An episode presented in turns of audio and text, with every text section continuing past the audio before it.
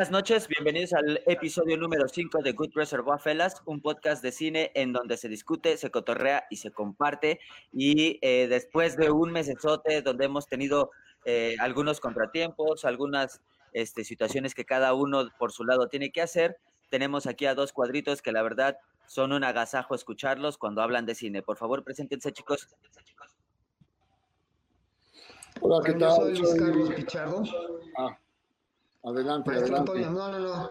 Adelante, maestro. Adelante. Eh, soy Antonio Bont y un placer estar de nuevo aquí en The Good Reservoir Fellas. Y yo soy Luis Carlos Pichardo y también es un placer estar con ustedes en The Good Reservoir Fellas. Qué bueno. Eh, ya llevamos un mes de que no nos volvíamos a ver las caras y bueno, espero que en este mes hayamos podido ver cosas bastante interesantes y compartirles a todos los podescuchas, pues que si ya lo que hayamos visto y algunas cositas que también han pasado, ¿no? O sea, por ejemplo, tú, tú decías, Pichardo, del de, de, de fallecimiento de Alan Parker. Así es, eh, tuvimos ya pues la, la mala noticia que se nos fue precisamente Alan Parker, un cineasta que tiene muchas vertientes, sí, muchas vertientes, indudablemente es un clásico ya del cine norteamericano. Eh, perdón que no diga siempre cine hollywoodiense, porque no todos los cineastas han hecho su cine en Hollywood, pero yo creo que en hablar de Alan Parker, pues estamos hablando de películas, bueno, simplemente con un ícono del cine que, que, lo hace en Inglaterra, más bien, que es The Wall, ¿no? La película que ícono de Pink Floyd, que indudablemente pues es un es un este un referente pues muy esencial, pero hay un cine anterior de, Parker eh, que indudablemente pues nos, nos llena de, de, de, muchas cosas, ¿no? Simplemente Mississippi en llamas, ¿no? Hablábamos el otro día también cuando estábamos hablando del cine y racismo, Mississippi en llamas con Gene Hackman. Es, eh, pues yo creo que un referente también, una de sus grandes películas. Él hace mucho hincapié en situaciones también de racismo, de intercambiar, ¿no?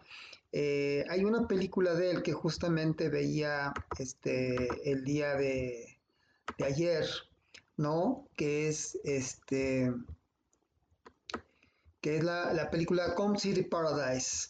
Come City Paradise nos habla de una historia, ¿no? De, de, un norteamericano que se casa con una japonesa, ¿no? Hablando de, de cuestiones de, de, Japón. Ahorita vamos, yo creo que hablar mucho sobre Japón, eh, porque la recomendación del maestro Bunt con respecto a eh, The Family Romances, que es una película que está dentro de nuestras recomendaciones, pero yo creo que hablar de Japón eh, desde, los, desde el punto de vista occidental, pues es muy interesante.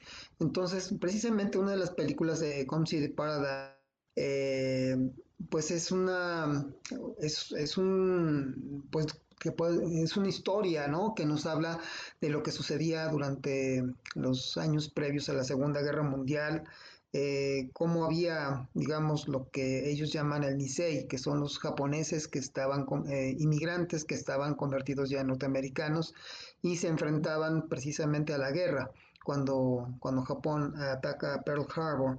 Y pues hay una situación pues difícil, ¿no? Entonces es una historia muy interesante, como City Paradise. Pero bueno, ese es uno de los temas que se puede conjugar un poco con Mississippi en llamas. Y bueno, pues eh, también tenemos una de las eh, eh, también referentes en busca de la libertad, como fue la película de Birdie. Birdie, pues es una gran película también sobre lo que es el anhelo de la libertad, simplemente, ¿no? O, o, ver inclusive también esta, en, hablando sobre estos anhelos de la libertad, pues el tren de medianoche, ¿no? The Midnight Express, Uf, que indudablemente pues es un peliculón, tremendos en base a un hecho real que wow, sucedió wow. exactamente hace 50 años y que pues también igual pues con unas grandes actuaciones como John Hurt por ejemplo no por decir él eh, tiene sus referentes y creo que ante esas eh, pues grandes películas no también que también por ejemplo una cuestión que es muy curiosa ¿no? Él empezó con una película muy curiosa de 1972, que es ni más ni menos que la película de Bugsy Malone, ¿no? Una película de gángster, Bugsy Malone, que es una película de gángsters hecha por niños, donde aparece por primera vez eh, Jodie Foster, por ejemplo, ¿no? Entiendo, pues creo que tenía apenas, creo que 11 o 10 años. Y entonces es una película de, eh, de, niños haciendo de adultos, en una cuestión muy curiosa, muy ingeniosa, que hace pues toda una parodia de las películas de gángsters de los años 20 y entonces pues llevar al cine una película hecha exclusivamente puros niños, pues con temas de adultos, se puede decir, pues es bastante entretenida y bastante curiosa, ¿no? Entonces se puede decir que estos son unos referentes del cine de Alan Parker que pues nos acaba de dejar este año y pues que indudablemente, bueno, pues también estarán los comentarios de ustedes al respecto. Sí, digo, también aquí viene su, filmografía. Tiene, la última película que hizo fue la, la vida de David Gale, que es con este Kevin Spacey, el extinto Kevin, Kevin Spacey y esta Kate Winslet, ¿no? Sí, exactamente, y que también es una muy buena película. ¿no? Yo creo que termina su vida cinematográfica y su vida física con una película, eh, pues con dos muy buenos actores, ¿no? Yo creo que, bueno, para mí me sigue teniendo un gran respeto Kevin Spacey, ¿no? Y este, y que indudablemente, pues sí tiene, pues un, buen argumento, un buen argumento. Ahora sí que me chuté, pues todo un buen ciclo de Alan Parker para poder eh, estar platicando con ustedes, ¿no? Eh, sobre las, las últimas obras de, de este señorón. Sí, pues sí, vale mucho la pena que puedan checar porque, por ejemplo, tiene, eh, eh, tiene como muchas películas que tienen como ese cine de denuncia. Eh, entre ellas está, por ejemplo, tiene dos musicales que, como bien mencionas, es Pink Floyd, este, el The Wall, y también tiene a Madonna con Evita. exactamente. es como todo un, este, también tiene sus altibajos, ¿no? Porque también, digamos, Evita no también es una gran película, pero de ahí eh, mucha gente empezó a como conocer ese nombre y quién fue esta personalidad argentina. Entonces la catapultó también a, una gran, este, a una fama Evita en su tiempo, aunque ya tenía ya su peso como, como persona, ¿no? Como personaje político, pero lo que hizo Madonna, pues también fue como enaltecer un poquito su historia. Eh, tiene también, eh, como dices, Mississippi en llamas, con este Jim Hackman y Willem Dafoe. Digo, que como digo, o sea, tiene como esos temas de denuncia y tiene ese tema, es, eh, como que es un referente para Alan Parker, ese tipo de, eh, de temáticas.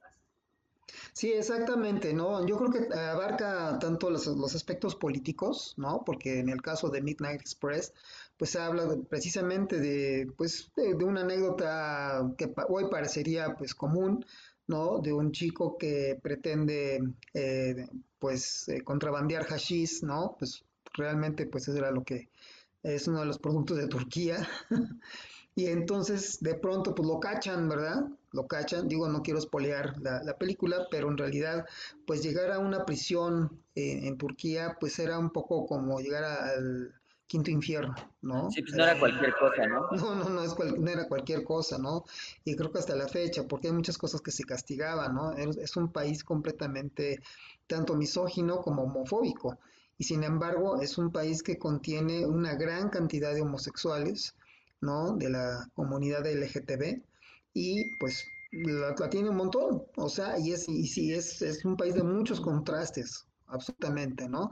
Entonces estamos hablando de los años 70, donde el militarismo y los golpes de Estado estaban a la orden del día, y de pronto pues eh, tratar de contrabandear, aunque pues ser un simple gringuito, ¿no? Que se enfrenta a, la justicia, pues sí se da, se da, se da cuenta de cómo, cómo era el sistema judicial allá en, Turquía y pues es todo un, fue un hecho real, ¿no? Fue un hecho real. Yo, yo los invito mucho a que vean este tipo esta película que en homenaje a Parker y que pues hizo pues igual mm, fungió una, una, gran huella con todas sus películas, ¿no? Igual, eh, como yo hablaba, ¿no? De los, no tanto los altibajos, sino más bien eh, los recorridos que hace dentro de su cine, ¿no? Que, que abarca tanto los aspectos musicales, ¿no? Como en el caso que ya mencionabas de Pink Floyd o Evita, eh, que pues es un poco, bueno, yo creo que más bien evita en este caso, porque The Wall sí es un concepto completamente cinematográfico, pero evita parte de una obra musical, de una obra teatral de Broadway. Entonces, en ese momento, pues eh, se transfiere al cine, como lo hacía Milos Forman, por ejemplo, como lo hizo como Hair, por ejemplo, ¿no? O como se había hecho también con Jesus Christ Superstar, ¿no? Que parten de, una obra teatral, lo pasan al cine, que son, son dos géneros eh, diferentes, pero que se tienen que hablar de diferente manera. Y entonces, pues Alan Parker también recurre, recurre a ese género, ¿no? Porque tanto recurrió a, por ejemplo, a, la sátira, como en el caso de Boxy Malone, ¿no? O como el caso este, de hechos políticos reales como Midnight Express o Beardy o, este, o inclusive también este, las, eh, las cenizas de Ángela, ¿no? Ashes, pues también es una muy buena película que también nos habla sobre aspectos eh, reales, eh, nos hablan sobre cuestiones de los, desde el punto de vista de un niño, ¿no? También, entonces, hay una serie de cosas y de elementos que, que explota Parker, ¿no? O sea, tanto en la cuestión política como en la cuestión ya de personajes eh, que se buscan a sí mismos, ¿no? A través de la de tratar de encontrar el, nexo hacia la libertad o hacia el nexo de encontrarse a, sí mismos ante un, mundos fantásticos como en el caso de The Wall, ¿no? Donde también podemos hablar de personajes. Sí, claro. Pues ahí está eh, eh, eh, una de las recomendaciones para este fin de semana que puede ser que chequen el cine de Alan Parker. Ya les dimos varias recomendaciones como Pink Floyd, The Wall, este, no, bueno, este, sí, No llores por mi Argentina de, de, Madonna o Evita, que este, la canción era esa. Y también pueden aventarse Mississippi en llamas y Expreso de Medianoche, una de sus mejores películas de, de Alan Parker. Y señor Bunt, usted trae un tema entre manos con el señor Werner Hexor, que acaba, de, acaba de sacar una película que la verdad he escuchado como comentarios muy, muy, este, 50-50. O sea, hay personas que la verdad a mí me comentaron que no les había gustado, pero prefiero dejarle la palabra al experto y que nos diga qué pec, señor Bunt. Yo creo que, yo creo que Werner Herzog se avienta un, 10 con esta película porque eh, ha estado muy activo Herzog en estos últimos meses. Eh, estuvo en, The Mandalorian como actor y bueno, sumar eh, Star Wars con Werner Herzog fue así como algo que Exacto, algo, algo, algo que, que, yo creo que hace 20 años no hubiéramos pensado, pero para nada, ¿no? Entonces, eh, y ahora retoma, retoma como sus caminos eh, como más de documental desde hacía mucho que, que, en los años 70, como por ejemplo en Fata Morgana, que uno no sabe hasta cierto punto dónde está el, dónde está el, la parte documental, la parte de ficción, la parte ensayística. Yo creo que Family Romance, LLC, retoma muchas de sus preocupaciones, de sus temas de, los 70, de los 80. Y yo creo que una de las, de las, de las em, constantes de su cine es justamente como, como la soledad o el aislamiento o, personajes que están como en esta situación.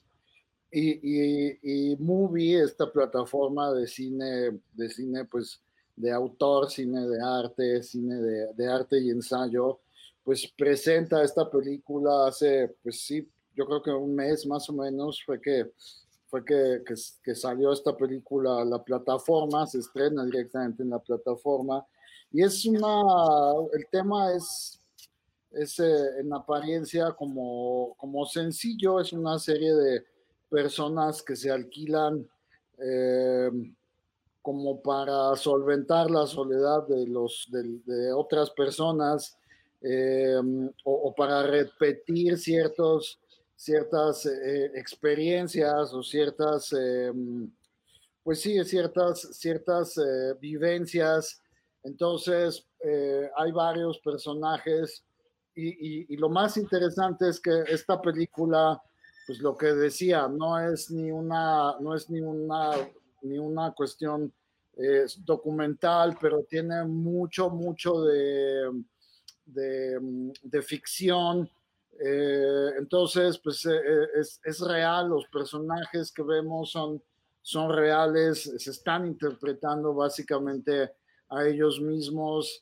Eh, y pues esto sucede justamente como decía eh, Carlos hace rato, pues sucedía, sucede en, el Tokio contemporáneo y pues bueno, es una película en donde pues no sé si uno, si uno le fue mal en el amor, entonces se alquila como una especie de, de novia como para cortar bien por lo sano, o por ejemplo tenemos este, a lo mejor un personaje, en el caso de Family Romance, un personaje que alquila a varios pseudofotógrafos para que la hagan sentir atractiva, la hagan sentir como una celebridad, como una, una un personaje famoso, eh, en fin, como que esto, esto tiene como muchos ecos de, otra película que también juega mucho con esta, esta diferencia o, hasta dónde juega la realidad con la ficción,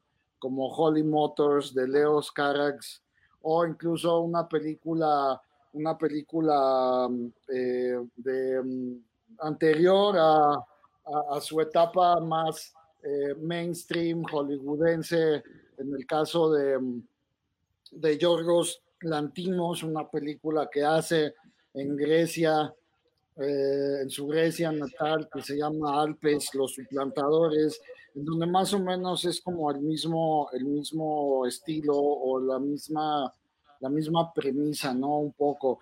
Entonces, esto es lo que se me hace muy interesante de la película, cómo juega con las fronteras entre, entre, el, entre el, la, ficción, entre lo documental, eh, y se vuelve una película como muy, muy, muy fuerte, un, un manifiesto eh, muy fuerte eh, con respecto pues, a la gran soledad y el mismo Werner Herzog lo, lo dice en, en, una, en, una, entrevista que le hacen a, con respecto a esta película. El, el, mismo Herzog dice, pues es que estamos tan, tan metidos en las, en las redes, en nuestros teléfonos celulares, que realmente este es el siglo, el siglo de la soledad. Entonces, yo creo que, yo creo que es, es una película bien interesante, que tiene ecos como, como muy, muy, muy grandes acerca de, de, de pues, lo que estamos pasando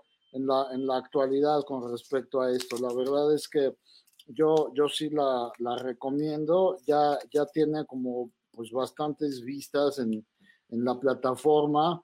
Entonces, pues eh, yo, yo creo que es una apuesta al día de, de, ese Herzog como, como combativo, como, como más este, militante en el tono de, lo, de, lo, documental. Eh, y, y, pues bueno, es un personaje bien, bien interesante, ya el mismo Herzog, y pues esta película yo creo que no es la excepción y yo creo que remite mucho, insisto, a sus temas, a sus temas de siempre, ¿no? Esta soledad, este aislamiento eh, que, lo, que, lo, ha hecho, pues, como muy, muy particular, ¿no? Tú, Pichi, que creo que tú también la pudiste ver. Sí, la acabo de, la acabo de ver y realmente, pues, me, me impactó, me impactó muchísimo, coincido mucho con, con el maestro Bund por varias razones, ¿no? En primer lugar, porque eh, es otra, empezando un poco con lo que es Herzog como tal, ¿no? Hay, em, hay dos partes, ¿no? El, eh, el Herzog que parte como cineasta, su primera etapa como gran rescatador de clásicos, ¿no? Me estoy refiriendo, por ejemplo, a Fitzcarraldo, ¿no? O, a, este, o La ira de Dios, ¿no? Aguirre. Entonces, eh, indudablemente es todavía esta etapa eh, que, que, se busca, de búsqueda de muchos cineastas alemanes de la posguerra, en búsqueda de su identidad a través de los clásicos, ¿no? Incluyendo inclusive hasta los mismos clásicos griegos. Entonces, en ese momento estamos viendo que Herzog pues parte en dos su carrera y ahora eh, pues esta, ahora sí que hablando como lo que estábamos diciendo con la, con la filmografía de Parker, que es un poco eh, estos nuevos reencuentros, ¿no? Estos nuevos reencuentros. Entonces, Family Romance LLC pues nos llena indudablemente de una gran angustia, una gran angustia por la soledad ¿no? Es evidentemente, eh, me impresiona la misma cámara que, que, Herzog hace, él es el mismo fotógrafo de su misma eh, película, que parte, hay otras escenas que comparte con otro fotógrafo, que evidentemente pues, son un poco más trabajadas, con grúas, eh, que están manejadas inclusive con drones, pero toda la, la, mayoría parte de la cámara es como cámara en mano, muy simple, casi casi casera, ¿no? Que, lo que decía Punt muy al principio, que abarca un poco el sentido del género documental. Al momento de hacer zoom in, zoom out, de repente mover la cámara por todos lados, que nos entromete en cada uno de los personajes que se van moviendo. Entonces sí, obviamente nos llena un poco de angustia, de saber eh, cuál es el destino, por ejemplo, la niña, ¿no? Mahiro, que de pronto no se sabe si que realmente se está enamorando de un padre, ¿no? De, tener un padre, de la ausencia paterna. Aquí volvemos mucho a estos sentimientos eh, pues podemos decir casi freudianos, ¿no? De pronto, pero lo que más nos llama la atención es la gran soledad, a pesar de todo el gran avance tecnológico de primer mundo que tiene Japón, pero tienen un gran problema de la soledad. Ese problema es fatal, ¿no? Porque eh, nos demuestra, por ejemplo, el tren bala, nos demuestra los hoteles robotizados, nos demuestra la tecnología que es parte de la diversión, pero que realmente lo que estaba diciendo Bund, que vemos a una chica que necesita tener fotógrafos al lado para pues imaginarse que es muy bella, imaginarse que es una top model y entonces eh, pues es difícil, ¿no? Saber realmente eh, pues mm, el momento, los momentos tan trágicos que puede vivir cada personaje, ¿no? Que necesitan pues del acompañamiento de alguien, que necesitan tener eh, pues tener la compañía cercanía, suplantar inclusive hasta la muerte, ¿no? Hasta tratar de comprar un cadáver para tener por lo menos un, este, un, velorio a dónde ir, ¿no? Eh, la esencia de que pues sí puedo ganarme el premio mayor con 20 millones de yenes, pero realmente vivo absolutamente sola, ¿no? Entonces es un problema que ya también está sufriendo mucho Japón eh, y esto por eso los índices de suicidios han ido al alza, ¿no? Como el caso de los jóvenes muy chavitos que, que están eh, pues tratando de suicidarse, como ancianos que son abandonados. Entonces, realmente es un problema pues muy personal, que es un país que obtiene todo, que tiene de todo, que goza de la más alta tecnología, ¿no? Es el, país que, uno de los puntales de la nueva revolución tecnológica, pero sí con un grave problema, pues, eh, entero en la en, su gente, ¿no? Que nos lleva precisamente Herzog a conocerlo, ¿no? Que Herzog se mete eh, precisamente a hacer este tipo de, de, descubrimientos con todos los personajes que está viendo, ¿no? Entonces realmente sí es impactante, sí es un muy buen cine para mí. Mira, a mi gusto, quizá a muchos no les fascine el final, el final no se los vamos a contar, pero mucha gente se queda en el, y bueno, y luego, ¿no? Quizá, ¿no? Pero yo lo siento muy íntimo, te, metes en, la psicología de precisamente los empleados de Family Romance, que es que tienen prohibido amar y ser amados. Qué terrible, ¿no? Yo, yo creo que también es, interesante como, como lo, lo, que mencionas, ¿no? Que, que, que, mucha, mucha banda luego se queda como desconcertada por el final, pero estamos como muy acostumbrados a que todas las películas o la gran mayoría de las películas terminan con un final, digamos, cerrado o redondo. Y, en este caso no les decimos qué, qué, en qué termina, pero hay un final más bien abierto. Y eso yo creo que desconcierta a muchos, si no es que a la mayoría de los espectadores, y, yo creo que yo creo que eso eso ha, causado como estas estas controversias no porque no estamos acostumbrados a analizar como como dices justamente la psicología de, los personajes esta la, la, niña eh, eh, aún sospechando que tal vez no sea su padre quiere seguir viéndolo en fin sí hay una, una gran angustia en esta película lo, lo retratas, lo, yo creo que diste en el clavo con, con, la palabra, es una película que retrata la angustia absolutamente. Y, y la cámara, la cuestión técnica y el, el mismo Herzog que, que lo, lo, decía, la cámara es una Sony, creo que una Alpha 7 o algo así, que es una cámara pues relativamente económica, entre comillas, relativamente profesional también eh, que, que, no atrae para nada el, la, la, atención de la gente, de los, de la, de los, de, de, la, de los transeúntes, ¿no? Entonces, también yo creo que la, la, cámara tiene mucho, mucho que ver con esta con esto que dices, que, que, es una película que, que, atrapa, uno siente la misma angustia, uno siente la misma incomodidad, eh, pero, pero, pero pues sí, la, incluso la misma nostalgia, la misma tristeza, ¿no? Es, es, yo creo una película muy, muy pertinente para nuestro tiempo, que, que sucede en el Japón y sucede pues en todos los países de, del llamado primer mundo, ¿no? Esta cuestión de individualismo, de, de aislamiento, ¿no? Creo que es una, una gran, gran película.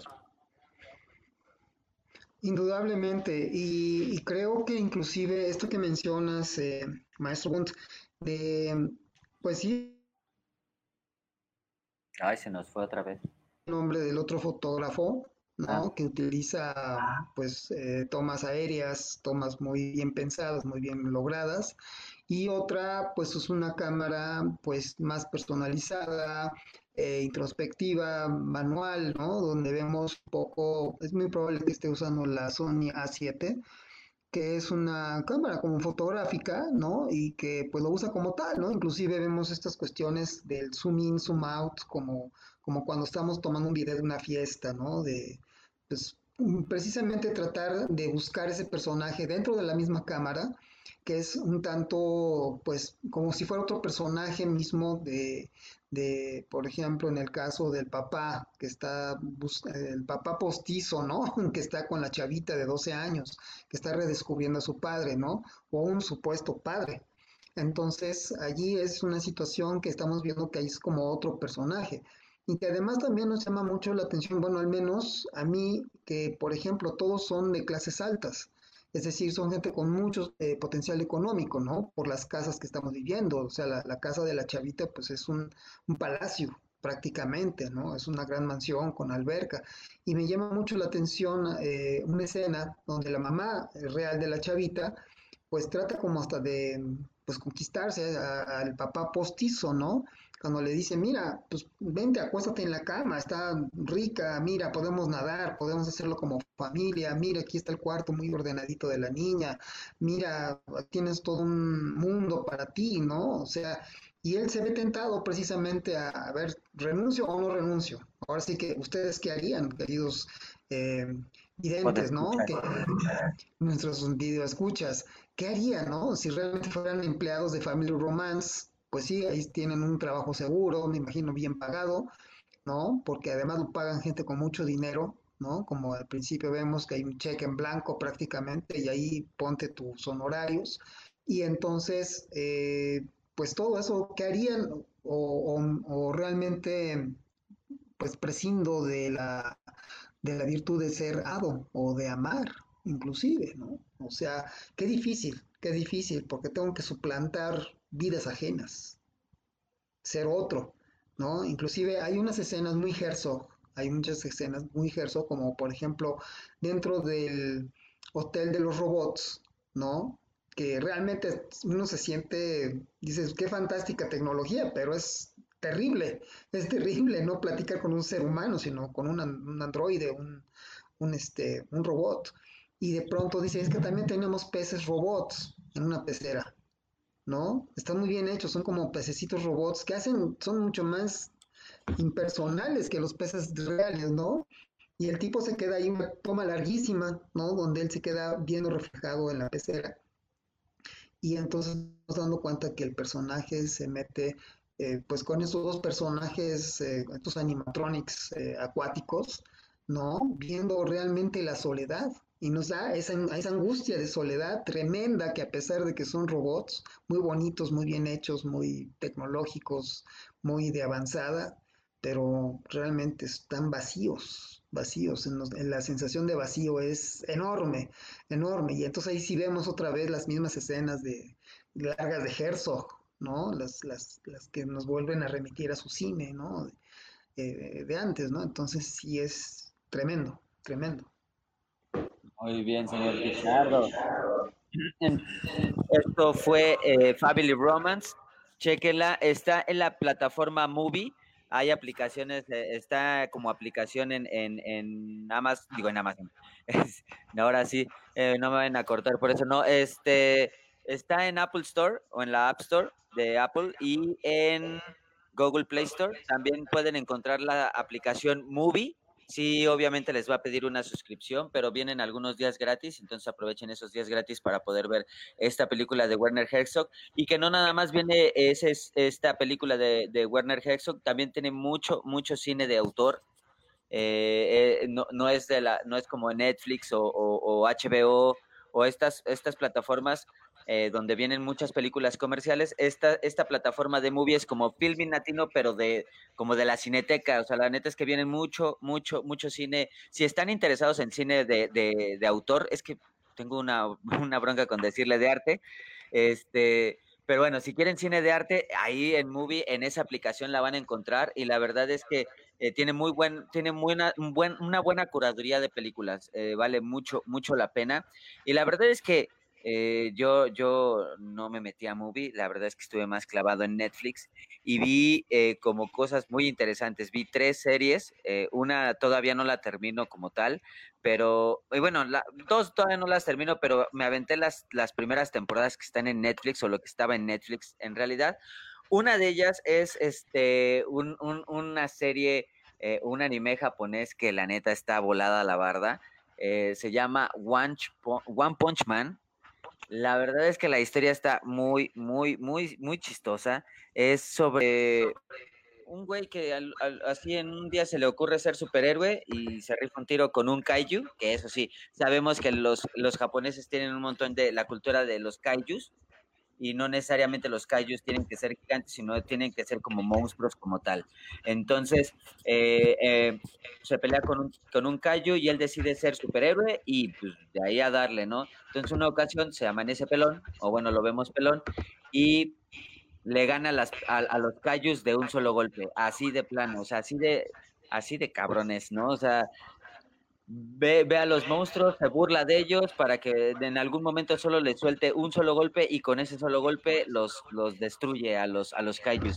Y la verdad es que tiene un humor negro y tiene un humorcito bastante agradable. Es una, es una, es un anime bastante chido. Me, me dio mucha risa todo lo que, lo que pasa en la serie. Este, y la verdad es que eh, obviamente el personaje principal no se llama One, One, Punch Man, se llama Saitama. Y la verdad es que eh, este personaje pelón y que le caga que le digan pelón es como cuando le dicen a McFly este gallina. Este, así de, de esa índole le dicen pelón o calvito y el güey se vuelve loco y la verdad es que se pone bastante chida la serie, es una muy muy buena recomendación. Les iba a poner la foto, pero es que la neta no salió bien y me vaya a dar hasta pena enseñarles la fotito que salió. este, otra de las series que vi es The Dark Crystal Age of Resistance. No sé si ustedes dos vieron, eh, creo que fue en el año del 82, una película que se llama The Dark Crystal, que si no mal recuerdo no fue dirigida por Jim Henson, pero los, los animatronics eran creados por él. Este, no sé si ustedes puedan decir algo sobre la película, si ustedes la vieron. Yo, yo, yo la vi hace pues yo creo cuando salió o poco tiempo después de que salió eh, y pues la recuerdo con, con, con gusto, con, con, cariño, porque además a mí siempre en lo personal me gustaban mucho los mopeds, entonces eh, pues ver este, esta, lo táctil, ¿no? Porque en esta película de los 80 pues obviamente no existían las computadoras y todo esto, y pues los, las criaturas de Jim Henson pues eran realmente palpables, ¿no? Eso me parece bien, bien interesante. Eh, y, pues bueno, eso es como, como, como estas cuestiones de fantasía, de, de capa y espada, de magia, pues a mí me han agradado bastante. Entonces, pues sí es una película que, que recuerdo con particular aprecio y además la vi en un cine en Cuernavaca que pues obviamente ya no existe, como muchas salas cinematográficas eh, que ya no existen, entonces, este, pero pues es una, una, una película interesante, una película linda para la familia y pues bueno, eh, le voy a echar ojo a esta, a esta serie y, y, y, y, volver a ver la película, ¿por qué no? Esa, hace tiempo que, eh, la verdad es que está, está muy, muy buena la serie. O sea, tiene, tiene cosas que, bueno, yo no, yo la verdad, por el año que en la que se estrenó, no, pues, no, la verdad es que no tuve chance de verla.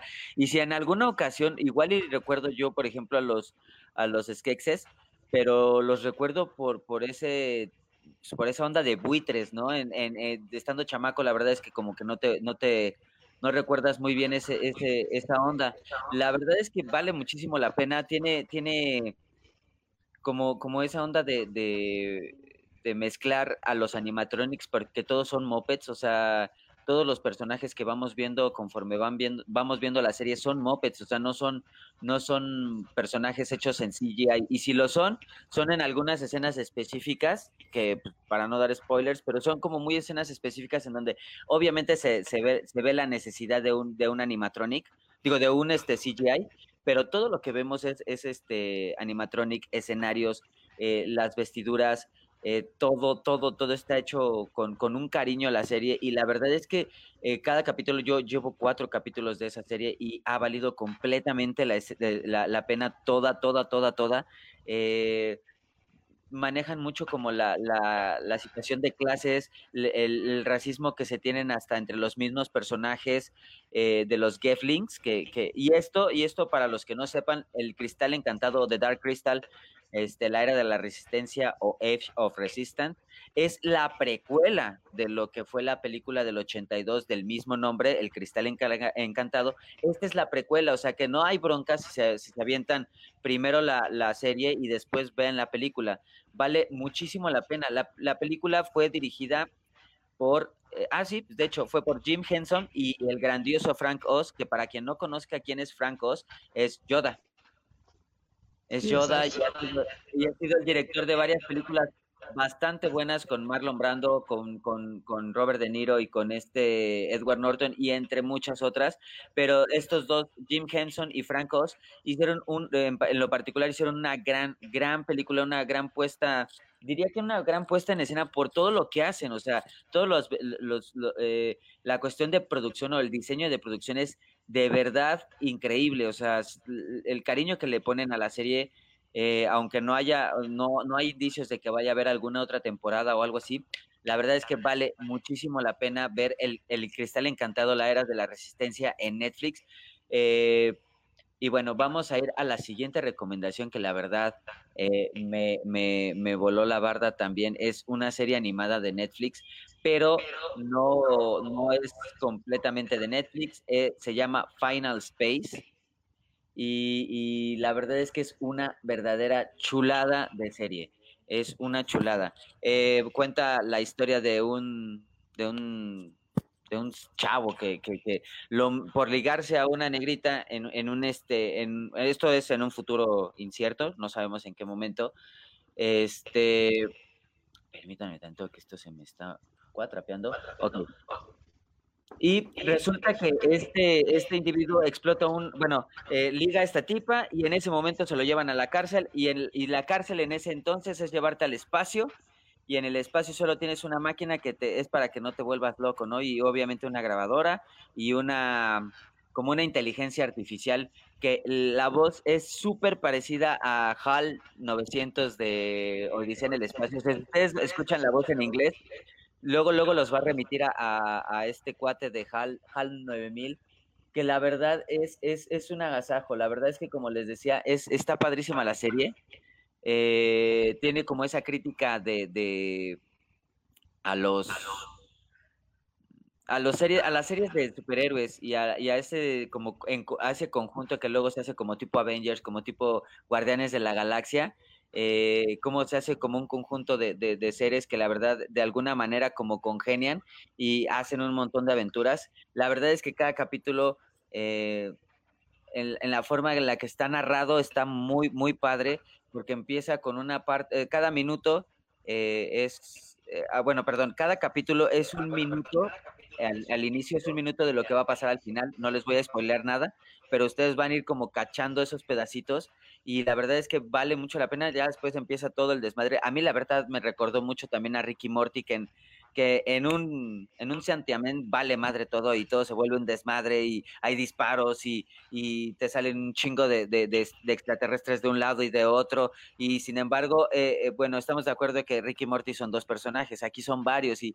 y es un grupo que la verdad hacen que, que esto se congenie y valga mucho, mucho, mucho la pena. Eh, es una serie que está producida por TBS. TBS es un canal que, que, encuentran en estos de Cablevisión y, en, y de TNT, pero pues ya saben, ¿no? Eh, eh, Netflix la adquirió de alguna manera y ya van dos temporadas que existen en Netflix que, que la verdad vale mucho la pena. Ah, tienen algunos este, personajes este, del, de la era jodibulense. Está este Uh, este Ron Perlman, que si lo ubicamos como Hellboy, el primer Hellboy, no el último que salió. Este Ron Perlman sale y ha salido obviamente en varias de las películas de, Guillermo del Toro, son grandes amigos. Y hay otro personaje que se llama, eh, es, es, es, un negrito que salió, ahorita les doy el dato. Eh, vale, vale, vale mucho la pena, véanla. Ah, miren, tenemos ya comentarios, muchachos. Este, y la verdad es que me ha sorprendido mucho Netflix que, que la verdad, este, Amire Bunt, que si ya vio Hater, dice aquí nuestro amigo Eric Eduardo Sen. ¿Cuál, cuál es Hater? Recuerden. Dices que eh, vamos a tratar de... Supongo, creo que sí está en Netflix, ¿eh? Es, es, Netflix, es, la serie, sí. ¿Es serie o es película? Creo, creo que, que debe es... ser película. Creo que sí. La he visto, la he visto, no, lo, bueno, la he visto nombrada, pero ahora la, no la, no la ubico, fíjate. Ahorita no.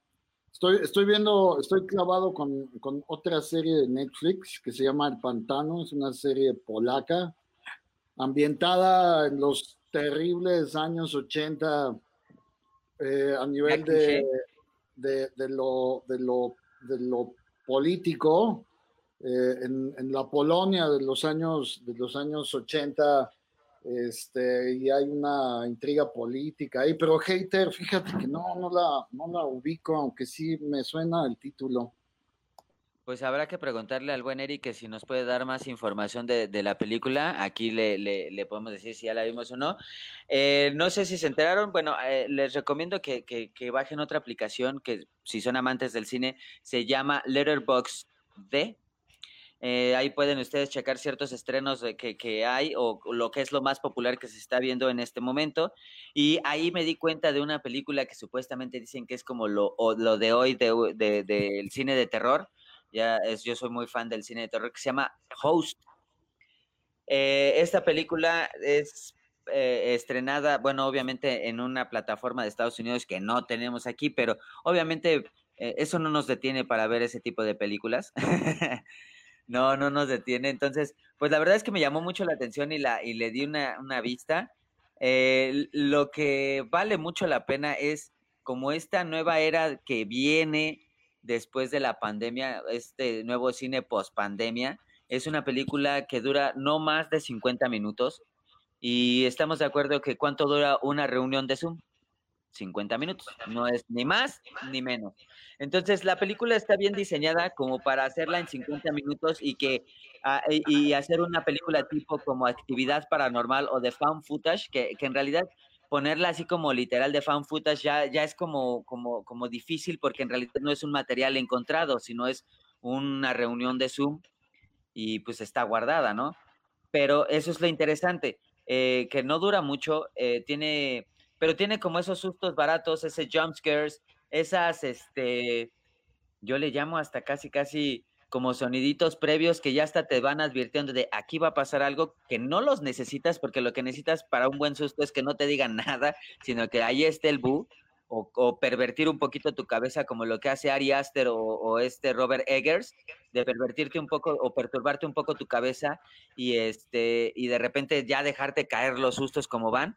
Aquí no, aquí es como poco a poco llevarte, y ya sabes, son como con trucos baratos de no, no le vayas a hacer nada al, al, espíritu, ¿no? Y ya como que ahí te van contando ciertas cosas, eh, los jumpscares por sonidos y todo eso. Entonces, vale la pena si quieren ver una película que es de terror y post, pues pandemia, por así decirlo. Eh, la pueden encontrar en, eh, online, por así decirlo, si no es que en las plataformas de Torrento. la película se llama Host, H-O-S-T-S. Eh, si, si son amantes del género de terror, yo creo que no los va a decepcionar. Pero si son amantes como de ese género de terror, como el que hace Ari Aster, o como el que hace Robert Eggers, o como el que hace ese cine lento de, de, cine perturbador, la verdad es que van a decir como que me, pero la verdad es que como, como cine de, de que necesitamos ahorita nuevo, eh, vale, vale mucho la pena. No sé si ustedes dos, independientemente de Family Romance o de, o de esto, o, la que estabas comentando tú, este, de Alan Parker y todo lo que hablamos sobre Alan Parker, Pichardo, este, puedes, puedes, este, o sea, tengan alguna otra recomendación. No, mi tachecito. Sí. Yo, yo, yo te, les, les, platicaba de esta serie del, del El Pantano, esta serie polaca, y, y han subido series como de, muy distintos orígenes de este tipo, como, como de series de muy inspiradas o con mucha inspiración de las novelas negras eh, que, han surgido muchísimo a partir de, de, principios de este siglo, como la trilogía Millennium de Steve Larson. ha, habido muchas series últimamente en, Netflix, sobre todo, que, que, han, que han tenido como este tema de los detectives, de las intrigas, de, de pronto como todo este tipo de cosas que al menos es una literatura que a mí me gusta mucho, que me atrae muchísimo. Esta serie del pantano, esta serie que les digo, también han subido, no sé, una serie eh, holandesa, una serie belga que se llama Unidad, Unidad 42, que también es como bien, bien interesante sobre los delitos cibernéticos. Em, hay series finlandesas, por ejemplo. Eh, yo creo que esa es como mi, mi recomendación en este momento. Y bueno, eh, he estado revisitando un clásico que son los expedientes X, ¿no? Que, oh que, pues ahora los colgaron el mes pasado en, Amazon, ¿no? Prime, en Amazon Prime. Y pues bueno, estoy revisitando la serie y recordando cuando era joven y tenía cabello. Entonces, este, pues bueno, estoy viendo de nuevo como, como estas series.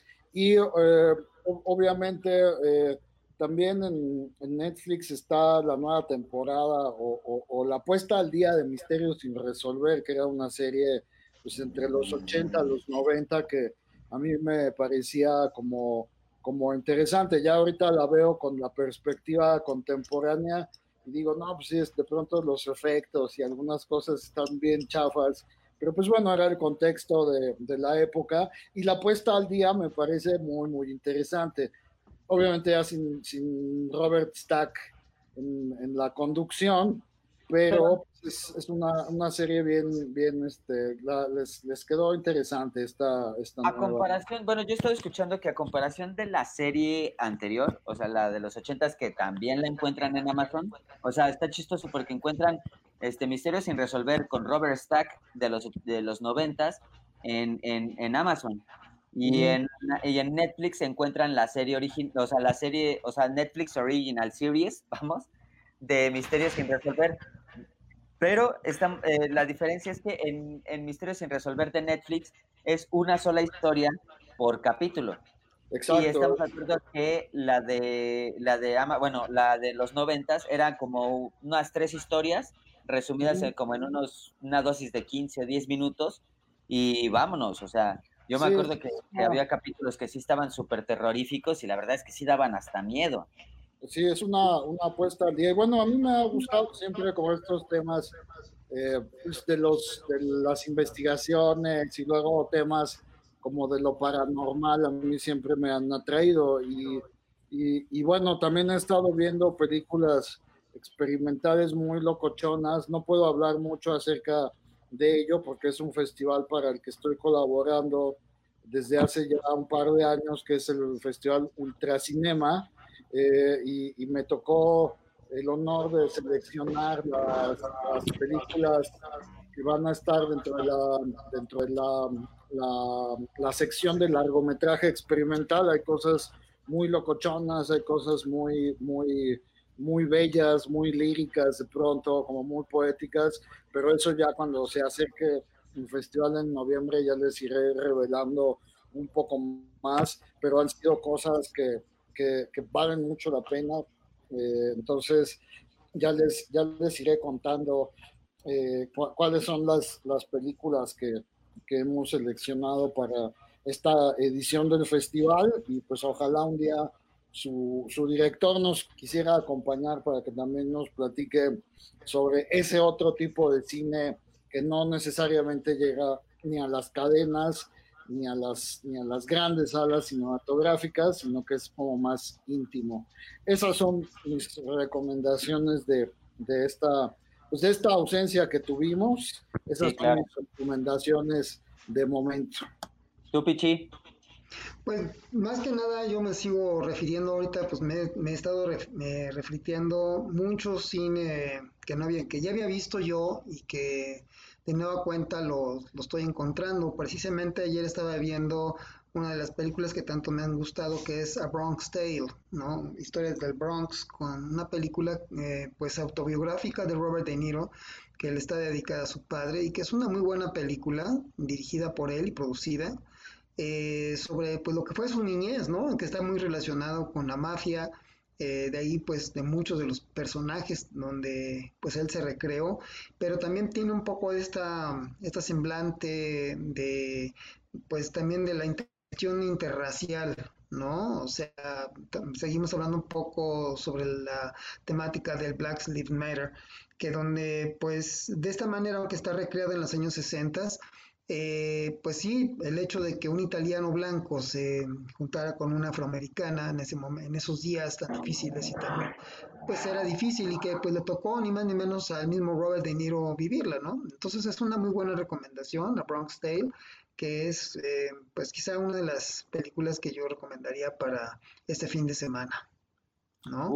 y pues obviamente también eh, pues me sigo refliteando también lo que fue serie ahorita que estaban hablando de series de terror, eh, pues con las mismas secuelas de las nuevas temporadas de Black Mirror, ¿no? Que a mí me gustan mucho y que pues realmente pues tienen pues no precisamente un terror, pero sí es realmente es un terror psicológico, eh, es una sátira, es, en fin, ahí cambian todos los géneros en varias de las últimas, eh, eh, pues de las últimas temporadas de Black Mirror, ¿no? Entonces ahorita por lo pronto serían mis recomendaciones para este fin de semana.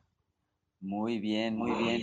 Este, ya, ya tienen así cosas que ver este, este fin de semana, la neta. Y este les, les doy las gracias a al señor Bund, al señor Pichardo. Eh, qué, buena platiquita, ya nos hacía falta. Eh, vamos a seguir dándole más, vamos a seguir dándole más, esperemos ya no tener tantas ausencias eh, en el podcast. Y bueno, les agradecemos a todos los que estuvieron escuchándonos, escuchándonos al buen Eric, a la gran a Nenuki, que aquí la tenemos, espérenme, este, aquí está, a Sosa Ramírez, Nenuki. Este, les agradecemos a todos los que estuvieron, pues por lo menos al pendiente un ratito de estar aquí en el podcast. Eh, se les manda un saludo eh, muchas gracias y nos estamos viendo la siguiente semana aquí en The Good Preservoir Fellas. Se les agradece Antonio Bunt, Luis Carlos Pichardo y su servidor Luis Patiño. Nos vemos la siguiente semana. Bye. Muchas gracias.